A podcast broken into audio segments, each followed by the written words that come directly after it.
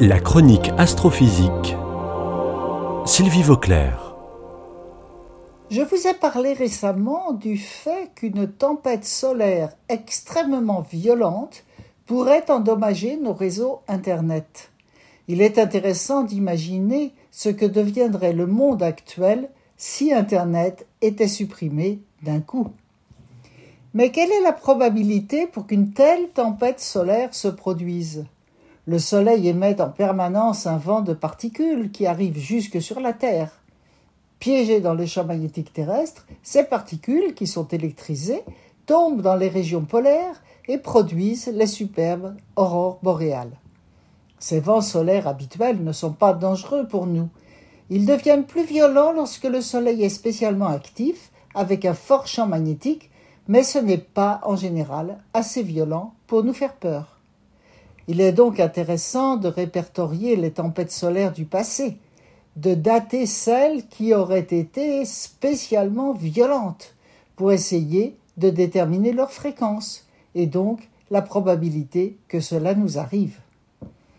Comment peut-on savoir quand il y a eu de telles tempêtes tout à fait spéciales dans le passé?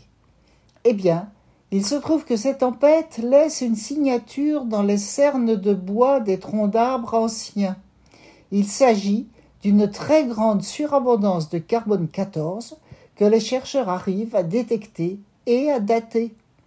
Par exemple, la plus violente tempête solaire connue a eu lieu en 775 après Jésus-Christ.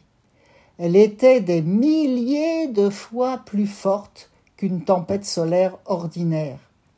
Sa signature en carbone 14 a été détectée en 2012 par des chercheurs japonais.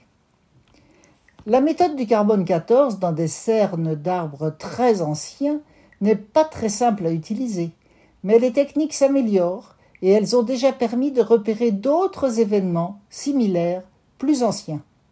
On en connaît déjà deux qui se sont produits dans des temps très anciens, plusieurs milliers d'années avant Jésus-Christ.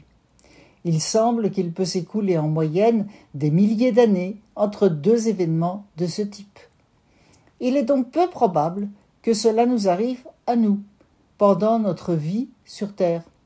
Ceci étant, le temps entre deux événements est une valeur moyenne, qui en plus n'est pas certaine, et l'occurrence de chaque événement particulier n'est pas prédictible pour le moment.